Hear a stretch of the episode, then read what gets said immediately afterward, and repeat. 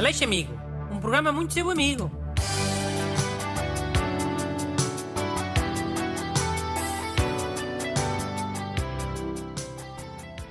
Bom dia a todos. Cá estamos nós para mais uma temporada de amizade muito amiga. Aqui comigo está o ajudante Busto, Olá, bom dia. que nos traz mais uma carta de um ouvinte desesperado a pedir ajuda. Eh, Sim, é, é do ouvinte Elson Simões. Eh, Bom dia, Dr. Busto. Nelson? Elson. Elson? Elson. Elson Simões. Ah, mas olha, também existe Elso. Sabias, ó? É masculino de Elsa. Sim, está bem. Posso ler a carta ou quê? Bom dia, Dr. Bruno Aleixo. Gostava de convidar uma antiga professora minha para sair comigo, mas não sei como abordá-la. Tem alguma sugestão? Não sei se é útil, mas ela foi professora de uma cadeira que eu chumbei no ano passado. Muito obrigado, Elson Simões. Hum. Olha, para começar, ainda bem que chumbaste, ó Elson. Imagina que tinhas passado essa cadeira e, e vocês depois começavam a namorar.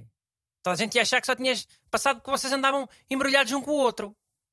Pois, isso de relações entre professores e alunos é, é sempre uma questão Mas complicada. olha que se calhar essa professora até te chumbou de propósito. Hã? Para ver se o Elson depois a convidava para namorar. Sem haver o- os boatos e, a- e as suspeitas dos, dos favorecimentos. Ah, eh, sim, mas eh, quer dizer, não sei. Isso já me parece menos provável. Eh, Uma professora fazer isso. Pá, mas o Elsa é que tem que ver se é provável ou não. Não és tu. Se ele acha que fez o suficiente para passar na cadeira e mesmo assim chumbou, não sei, pode ser perfeitamente a, a professora a dar o sinal. É. Há mulheres que dão sinais muito subtis. Ah, é? É. E na maior parte das vezes os homens nem percebem que são sinais. Por isso é que há muitos burros que assumem que tudo é um sinal.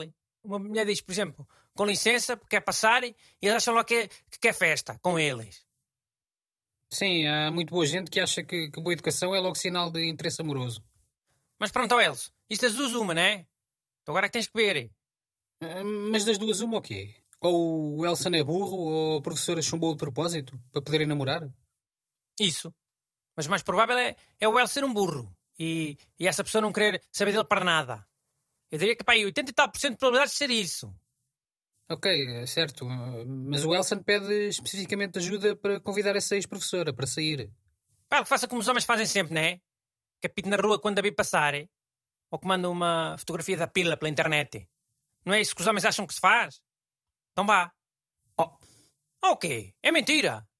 Não, infelizmente não é. Mas ainda há muitas outras maneiras de meter conversa com alguém, não é? Graças a Deus. Ah, o que é que tu farias se quisesse namorar uma professora? Não sei, eh, acho que o melhor é ser sincero. Perguntar-lhe se quer ir beber um café e pronto, qualquer coisa assim. Só isso? Que porcaria. Não era melhor eh, instalar aqueles jogos de telemóvel que servem para combinar encontros? Mas que jogos? Tipo o Tinder? Tipo isso.